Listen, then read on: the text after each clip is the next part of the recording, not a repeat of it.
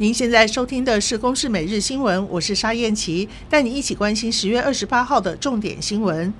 高雄大林炼油厂昨天晚间十点多发生爆炸，引发大火，大量的浓烟直窜天际，让附近的居民相当紧张。所幸火场没有人受困，经过抢救，火势在十一点多受到控制。高雄市长陈其迈到场关心，也将重罚五百三十万元罚锾，并要求停工检查，确定安全无虞之后才准复工。对于居民的迁村心声，市府将在选举后启动相关程序。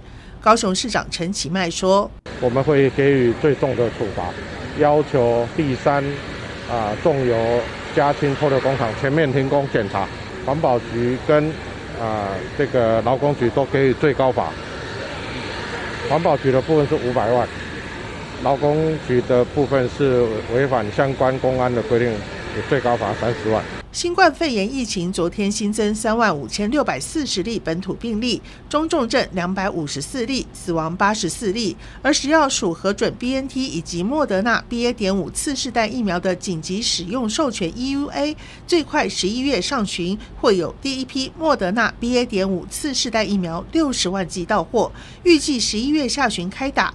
两种的次世代疫苗，民众可以自由选择施打，而食药署也开放十二到十七岁的青少年接种莫德纳 BA. 点一双价次世代疫苗。指挥中心发言人庄仁祥说：“BA. 点四点五的这个双价疫苗，呃，进到国内之后，那这个部分就是我们会有两种疫苗，两种次世代的疫苗，那这个部分就会由民众自由选择要接种哪一种次世代的一个追加剂。”台北市立动物园大猫熊团团疑似罹患脑部恶性肿瘤，园方向陆委会等单位申请大陆专家来台协助。陆委会表示，主管机关农委会将会最快速度核准。